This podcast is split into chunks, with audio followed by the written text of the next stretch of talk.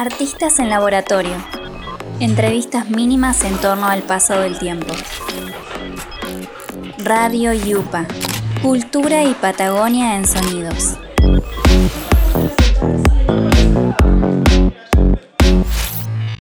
Hoy nos vamos a la ciudad de Paraná, en Entre Ríos.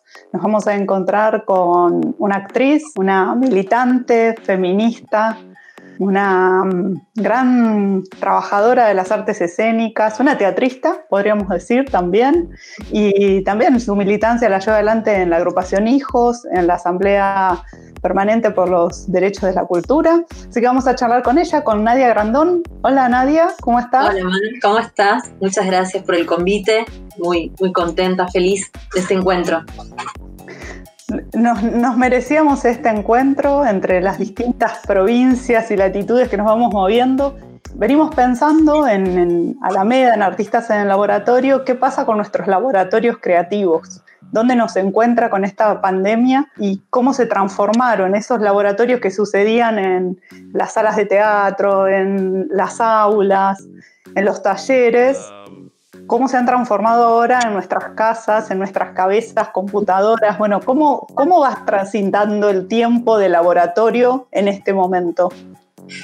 Bueno, es bastante fluctuante, ¿no? Eh, creo que, a todos nos ha pasado. Primero, eh, la angustia de, la incertidumbre, de no saber qué, estaba pasando, de no entender. el primer impacto fue, bueno, no poder seguir trabajando, por ejemplo. Eh, bueno, la angustia de lo que implica que se esté moviendo el mundo, ¿no? No sabemos bien para dónde, pero, pero se está moviendo. Pasar de la hiperactividad a, la quietud total, ¿no? De repente. Y, y eso fue un gran, un gran cambio paulatino, primero con mucha crisis, bueno, ¿qué sucedía? que tengo que seguir produciendo? ¿No tengo que seguir produciendo? ¿Me tengo que quedar quieta? Bueno, como que el día iba, iba viviendo el día a día, ¿no? Bueno, a ver qué me está pasando hoy, qué quiero hacer hoy, no, no, no puedo hacer mucho. Es el momento de, de repente, de tener el control de, de varias de las actividades, de repente, bueno, no se sabía qué iba a pasar. Ah, Por suerte, este, vivo en un lugar muy hermoso eh, que se llama Oro Verde, que está al ladito de Paraná, es un pequeño pueblo eh, rodeado de muchos animales, mucho verde.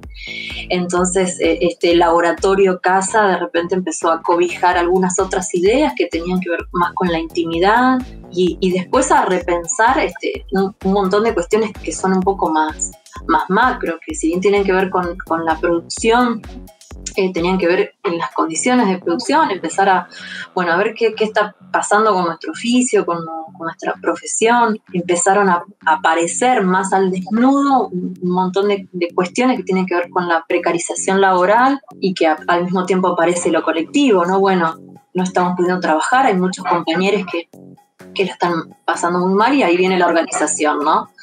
Entonces, este, este, este transitar de, la cuarentena, de la, del, aislamiento, tuvo que ver con eso, ¿no? Con comparar, con reflexionar, con no saber qué va a pasar, con organizarse, con repensar las condiciones este, de, nuestro sector, ¿no? Que, sí nos encontramos con mejores condiciones, digamos, en un estado mucho más presente, pero con un estado presente, con un gobierno que asumió hace un par de meses, entonces, obviamente, este, no, no, no, alcanzó ni, ni, siquiera hacer mucho, este, pero sí me parece que, es un punto que, tenemos que, como trabajadores del arte, de la cultura, tenemos que, darnos lugar a ese gran debate que es acerca de nuestras condiciones laborales. Entre los tantos que nos tenemos que dar, ¿no? En, los trabajadores y trabajadoras de la cultura y pensaba, bueno, en esto, ¿cuál pensabas vos que puede ser el aporte que puede traer esta, esta nuevas maneras de pensarnos a este tiempo que se viene. ¿Cómo, cómo aportamos desde nuestro campo artístico y de estos nuevos pensamientos que nos ha traído la pandemia a desarrollar, a trabajar con otros? ¿Cómo te imaginas que, va a ser nuestro aporte? Mira, lo pienso en, varias direcciones. Por, un lado, eh, en, un mundo que está cambiando, que va a cambiar eh, la forma de, vincularnos, que va a cambiar el, rol del Estado, van a cambiar las economías, o sea, todo y en eso las artes escénicas obviamente también van a cambiar y tienen que cambiar. Creo que el arte puede eh, colaborar en gestionar algunos duelos que tiene que ver en este, en este, en este mundo nuevo que, empieza a asomarse. Hay duelos. Creo que, el arte puede colaborar también en, fomentar un pensamiento crítico, en, bueno, que de ahora en más, qué es lo que, que queremos también, que queremos transformar. Eh, como te decía, bueno, no solo la pandemia dejó al descubierto todo lo que tiene que ver con las condiciones laborales propias de nuestro sector. Creo que ha dejado al descubierto las terribles desigualdades de género, raza, de, sexualidades, de clase. Bueno, ¿qué vamos a hacer con eso? O sea, ¿Vamos a hacer de cuenta que no pasó nada y vamos a volver como si nada? O bueno, a ver. Es como una pregunta que le, le cae como perfecta, por decirlo de alguna manera, al arte, ¿no? Como, bueno, a ver, ¿qué vamos a hacer con esto? Lo están, pero en el arte, ¿qué, ¿qué se plantea el arte ante esa pregunta? ¿Cómo volvemos? ¿Y desde dónde? ¿Con las mismas herramientas? ¿O cómo pensás que el teatro va a repensarse o se está repensando? Primero creo que hay, o por lo menos lo que he leído, he compartido con algunos compañeros, que hay como un, un dilema ontológico del ser o no ser teatro, ¿no? y creo que no es el momento, ¿no? Eh, no sé, me siento, me siento que no es el momento de preguntar, bueno, ¿qué es teatro? ¿No es teatro?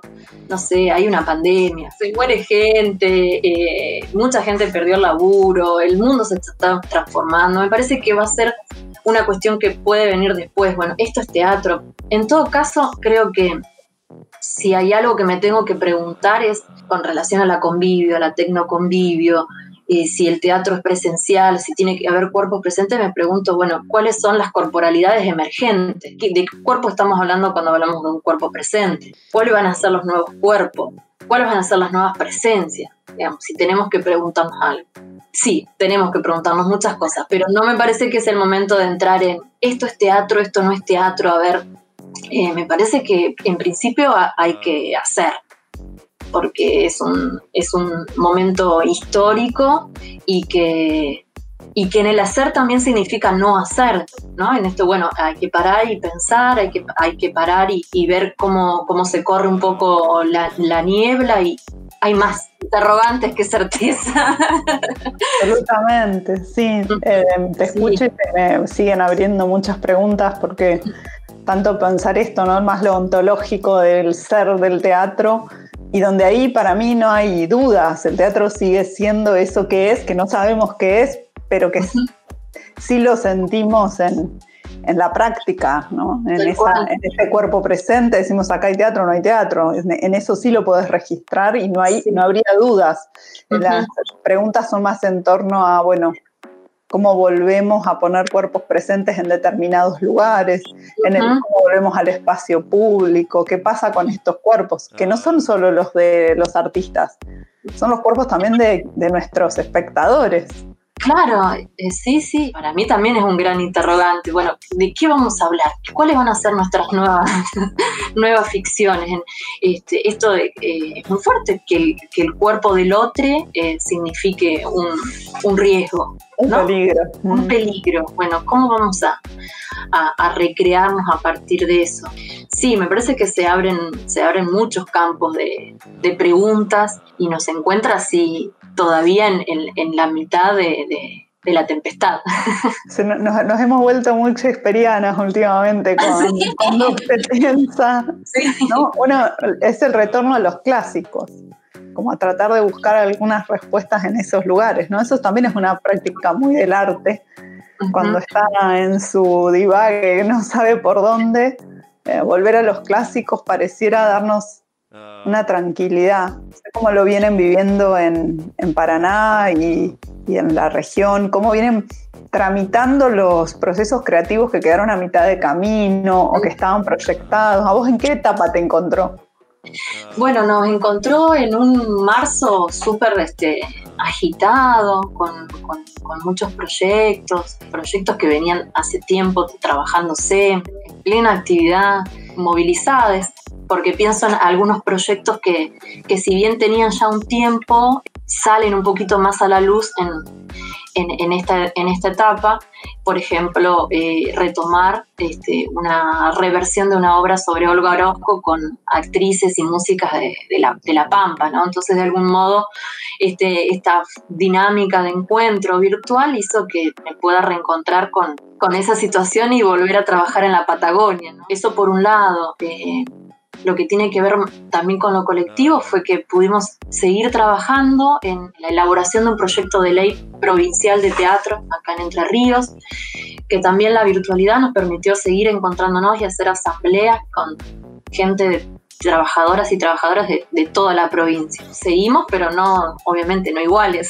Además, vos tenés como esa particularidad, ¿no? Sos una teatrera o teatrista o trabajadora de las artes escénicas con mucha ramificación, ¿no? Por un lado, tu vinculación, bueno, a La Pampa, a Santa Rosa, por tu origen, sos de ahí, por otro lado Paraná, por otro lado tus experiencias en eh, la Universidad de Artes de Cuba, que me parece que eso ha, generado, eso tiene algún punto bisagra, ¿no? En tu, en tu camino, ¿cómo lo ves? ¿Cómo fue esa experiencia para vos?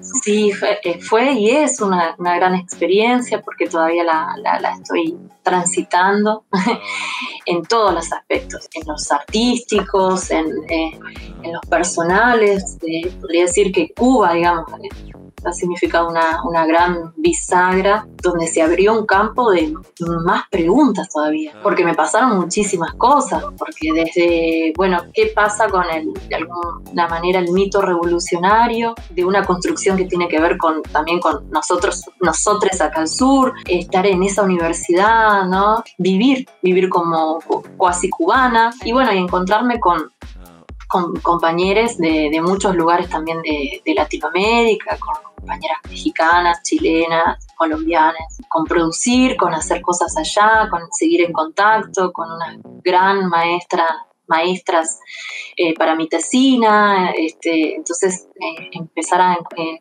encontrarme también de alguna manera con otros feminismos de, Latinoamérica, del Caribe, ¿no? De, pensar desde otras lógicas, de ver los procesos de, de los feminismos eh, en, otras geografías, ¿no? Que han sido también, son distintos recorridos, ¿no?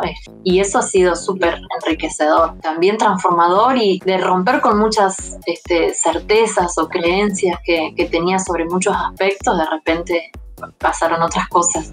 Este, y, amigarme con las contradicciones, ¿no? Este, Qué bueno. ¿Y cómo llegás a mm, pensar en este tiempo de pandemia eh, los eh, trabajos de movimiento que estás compartiendo, que es más un... Bueno, no sé cómo lo definirías, movimiento 1 y 2. Eh, creo que tienen que ver con un gesto en, esa quietud que me encontraba en ese momento donde, bueno, que entre que salir de esa hiperactividad, que, productividad que te nombraba y no saber qué hacer, el, obviamente los fantasmas que, que rondan en torno a, al, posible contagio, a, todo lo que circula, los miedos por, las personas que amamos, ¿no? Son un montón de aristas que, que aparecen, ¿no? Y entre esa quietud aparece este gesto que yo llamo movimiento, que tiene que ver con, con, con bueno, con reencontrarme con un hacer este, muy íntimo, eh, acá en mi casa, este, con lo que veo, con lo que me rodea, con los elementos que tenía a mano, este, con algunas lecturas que fueron apareciendo, que algunas transitadas hace mucho tiempo, y con, eh, con algunas cuestiones que tenían que ver con, incluso hasta filosóficas, ¿no? De, lo que me estaba pasando y, cómo repensarme, ¿no? y, entre, bueno, una cuestión media de saudade, de, de nostalgia, de decir, bueno, todo tiempo pasado fue mejor porque ahora estamos en una pandemia y, antes era feliz y ahora no. Y bueno, nada, todas esas cosas que se nos pasan en la cabeza. El drama teatral. El drama, el drama. el drama, sí, en carne viva.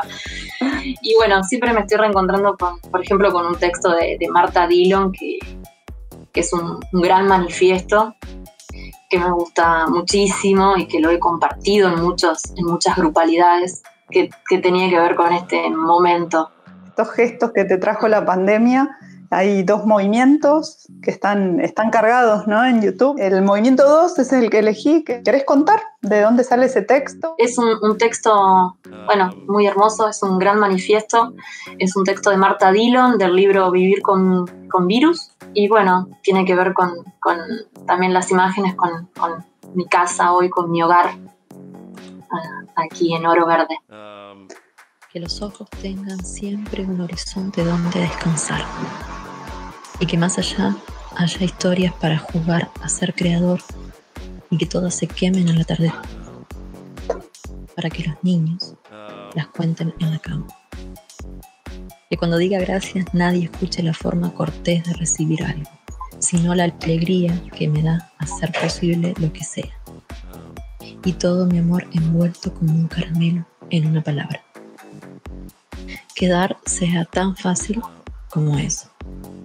Que la historia empiece todos los días, que siga llorando frente al diario y no me avergüence de mi ánimo de esa forma de sentir tan hondo, a veces con un dejo de dramatismo para saber que cada instante es el único y que no me puedo olvidar de que no puedo retener ninguno. Que la memoria me sirva como pista de lanzamiento para tomar carrera hacia la seguidilla de presentes que de pronto se parecen a lo que soñé para el futuro. Que mi deseo me siga haciendo trampas, que de tanto en tanto abandone el control de mis sentimientos y los deje empacharse a su gusto. Que después no me persiga la culpa.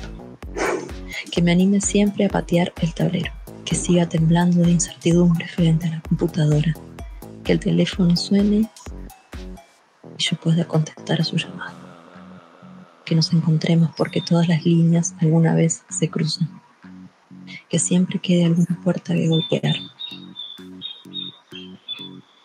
Y que la puerta se abra. Y antes de entrar, miremos nuestros pies para pisar limpios un nuevo territorio. Que nos toque. Que el dolor tenga consuelo. Que no se pueda matar impunemente que dejemos de sangrar por los costados más flacos, que tenga tiempo de ver como la primera vez a la gente que amo, que no tenga miedo de salir de noche, que alguna vez me anime a levantar a alguien en la ruta y no se me ocurra que me va a robar, que intente mejor un romance fugaz para mi fantasía, aunque no le pregunte más que su nombre. Cumplan tus deseos, que el tiempo corra a la medida de nuestros pasos, que te amen puedas descansar en algún pecho calentito y que las penas de amor alumbran las mejores canciones. Que tengamos utopías como las embarazadas enhebran nombres y los descartan. Cura a cada una de nuestras enfermedades. Que tengamos la voluntad de curarnos, la voluntad de vivir, de levantarnos todos los días, de renunciar a algunas cosas, de concedernos otras. Que abra la boca y las palabras se caigan de ella. Que todas sean te amo. Que seamos felices y nos demos cuenta.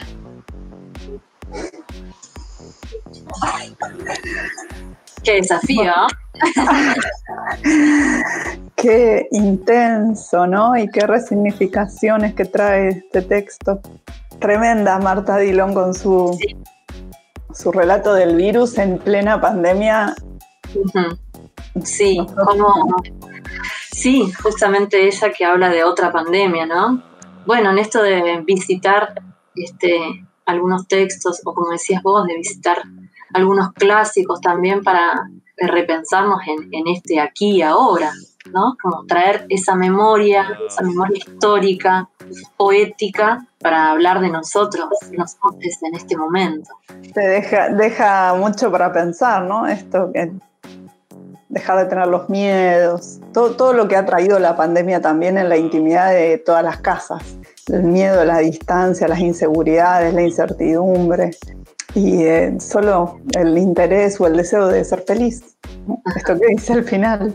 Sí que nos demos cuenta, ¿no? El gran desafío de darse cuenta cuando, cuando somos felices. nada más y nada menos. Pequeño desafío.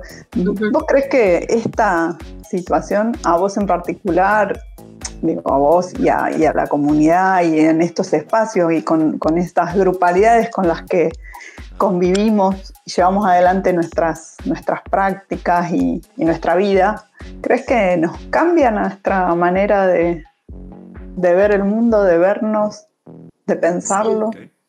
Sí, sí, yo creo eh, que, que, sí, que nos cambia. Esto un poco lo que, hablábamos hace un ratito, ¿no? De, que ha dejado tan al descubierta tantas desigualdades, ¿no? Pensaba en las desigualdades de género, de clases, de ser mujer pobre en una villa, ¿no? Y creo que en este nuevo mundo que, se asoma, me parece que, una de las claves eh, son los feminismos, de esta, estas construcciones colectivas, este, esta manera de, ser, eh, este nuevo paradigma ¿no? que plantea el feminismo, que nos toca, eh, tocan a una, nos tocan a todas, ¿no? Porque una de las cosas que yo veo que, salen es, bueno, todavía los muertos están lejos. Primero estaban en China, después estaban en Italia, después estaban en Nueva York, ahora están en Cava, pero no están acá al lado mío, ¿no? Como si me tuviera que, tocar un, muerto para que pueda reaccionar. Y en eso creo que el feminismo, los feminismos han sido eh, transformadores, ¿no? Que tocan a una, tocan a todas, en el caso de, pensarse en, manada, en lo colectivo, en la transformación con otras, con otros, que de otra manera es, muy, muy difícil. Me parece que desde mi lugar también de militante de, hijos, de los derechos humanos, en nuestro faro, las, madres y las, las abuelas también nos, de alguna manera nos han mostrado ese, ese, ese camino también desde lo, desde lo colectivo, eh, y bueno, y también creo que, otra de las, de las grandes de los grandes interrogantes es eh, el, lugar del Estado. Y, y como peronista no puedo dejar de, de, pensarme también, pensar este, bueno, qué rol va cumple el Estado en, estas situaciones críticas. Eh, digo, ah, estoy hablando un poco en relación a lo que decías, los colectivos que, habitamos y, que transitamos y desde donde también pensamos. así que me parece que viene un tiempo de, mucha transformación y, de, y que la salida también es por lo colectivo. Sí, ¿no? La salida es colectiva y eso creo que son de las prácticas que nos, ha, que nos trae todo el tiempo los feminismos, los feminismes, en, esta, este andar, ¿no? estas herramientas que nos va dando, que nos permite sostenerte en esa incertidumbre, pensar lo colectivo como el lugar de, de encuentro, aún en las redes, porque te escuchaba y pensaba qué año complejo que hemos atravesado, ¿no? Desde el 24 de marzo estábamos ahí de, de iniciada el aislamiento y tener que internamente disputar qué hacemos, salimos a la calle, no salimos, vamos a la plaza, no vamos, ¿no? porque en los pueblos también era muy distinto a como sucedía en, en las ciudades grandes o en Buenos Aires, eh, y, y, esa tensión, pero a su vez esa tranquilidad de que hay una memoria colectiva que en la calle o no en la calle eh, se seguía fortaleciendo. Y después nos tocó ahora hace poco el 3J y, la misma sensación y la misma mm, tensión, ¿no? Entre, los grupos de, bueno, y sí, hay que estar en la calle, no, bueno, ah, pero a todo eso rescatar que, que seguía perdurando la, idea de manada, de, grupalidad, de colectivo y de la diversidad, ¿no? También. Tal cual. Sí, porque el, gran lugar, digamos, de, tanto del 24 como del, del, 3 eh. Bueno, digo, son eh, la calle es nuestro espacio, digamos. Entonces, de alguna manera, tener que resignarse a, que en esos días emblemáticos no estemos en las calles fue, fue fuerte, pero sí, creo que nos sostiene esa memoria colectiva este, y para seguir dando las luchas necesarias de aquí en más. Totalmente. ¿A quién más vamos a volver a la calle? Pensaba también mucho en, una compañera de hijos de Sabrina Gugino Valenzuela Negro, que hace poco escribía, ¿no? Bueno, ¿a qué materialidades estamos dispuestas a, renunciar, ¿no? Eh, ¿cómo, van a, ¿Cómo vamos a reconfigurar estas identidades, ¿no? Como algunos interrogantes que son del orden de lo filosófico, pero que tienen que ver, bueno, de ahora en más cómo, cómo haremos, este, o será un, es un tiempo, o es, es un periodo, y después qué, bueno, eso, en eso estamos. en eso andan los laboratorios de Nadia, laboratorios muy reflexivos, ¿no? Estás como en ese proceso, están, eh, así como tenemos compañeras que están en la con la máquina trabajando vía virtual, con, ¿no? incluso en el campo de la educación, ¿no? dando clases, imaginando cómo volver a la escena, eh, con los miles de protocolos que están dando vuelta eh, para las distintas disciplinas y, y, encontrarnos también eso con laboratorios donde se está pensando, se está revisando, revisitando. Me parece que que es un poco, bueno, siento que, me metí en ese laboratorio. Sí, sí, sí, tal cual, que, no quita todo lo otro, ¿no? Este, que tenemos que seguir dando clases, como hacemos con la facultad, y, eh, ¿no? Con estos dilemas entre eh, cómo, cómo, llegar a todos en esta, para que la mm. universidad sea, siga siendo pública y para todos y que siga acercando, ¿no? Acercando. Este, eh, pero sí también pensar y también eh, algo que, me estaba dando vueltas y que, les comparto, que, compartí en las redes, que tiene que ver, bueno, cómo vamos a volver, a, qué lugar queremos volver después que volvamos, ¿no? Porque, digo, es algo que estamos trabajando mucho, ¿no? Con esto que decir, los protocolos, cómo vamos a hacer para volver a dar clases, cómo volvemos a volver. Mm. No es un verbo que estamos, eh, ahora estamos todo el tiempo, volver. Y bueno, en ese, en ese volver a dónde también, ¿no? Mm. Si vamos a volver al mismo lugar, este, si nos vamos a dar el espacio, nos vamos a correr, nos vamos a desplazar. Y, como dice Pul Preciado, ¿no? Eh, bueno, la revolución empieza también con ese pequeño desplazamiento para no volver a, los mismos lugares que no estaban buenos, ¿no? Claro, sí, sí. Cuando, perdón, cuando hablo de lugares hablo de sistemas, hablo de, vínculos, de, de, todos, de todos los lugares que habitamos. Eh, si leía esto de, pensar la revolución como ese pequeño paso, ese desplazamiento, el corrimiento, que puesto en, en tu producción es ese gesto. Es un gesto que se quiere desplazar de lo que está y entonces es, una manera de empezar a pensarse. Eh, me quedo con eso de, toda esta charla, cómo volvemos, con qué volvemos, a dónde volvemos. ¿A dónde volvemos? Eh, este momento histórico es, el arte debería estar en ese lugar, ¿no? Del, interrogante, del, pequeño desplazamiento. Y, creo que, bueno, tendrá que hacer los duelos que tenga que hacer, eh, eh, incluso el arte, como, como todo, incluso el arte, habrá que resignarse a determinadas pérdidas, resignarse en el sentido de, darse la posibilidad para, un cambio también. Eh, y, bueno, y el arte tendrá que encontrar nuevas formas porque es un mundo nuevo y si el mundo cambia, el arte no, por su condición innata, no, no debería quedarse quieto. No queda, claro, no queda exento y está siempre ahí, en el abismo. En el abismo. Hay que dejar o repensar o transformar, ¿no? En otra cosa. No, sabemos en qué, pero bueno, en esa está la capacidad creativa en innovar y imaginar qué nuevos mundos posibles podemos pensar desde el arte. Bueno, buenísima charla.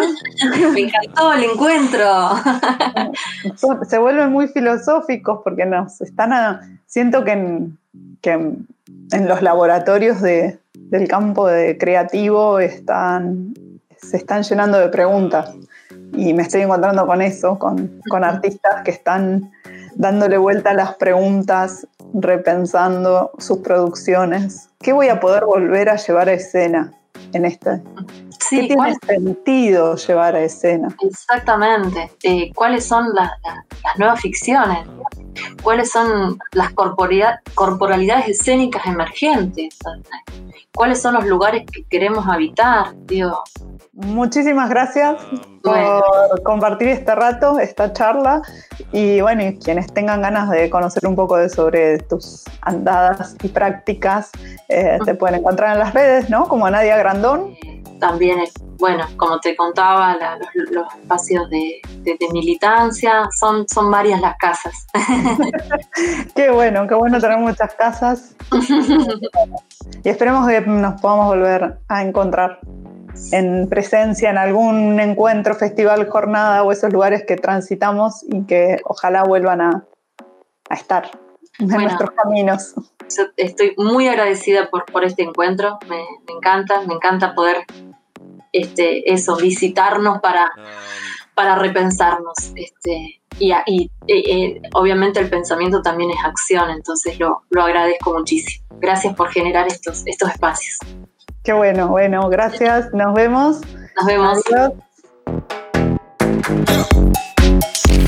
Artistas en laboratorio. Entrevistas mínimas en torno al paso del tiempo. Radio Yupa. Cultura y Patagonia en sonidos.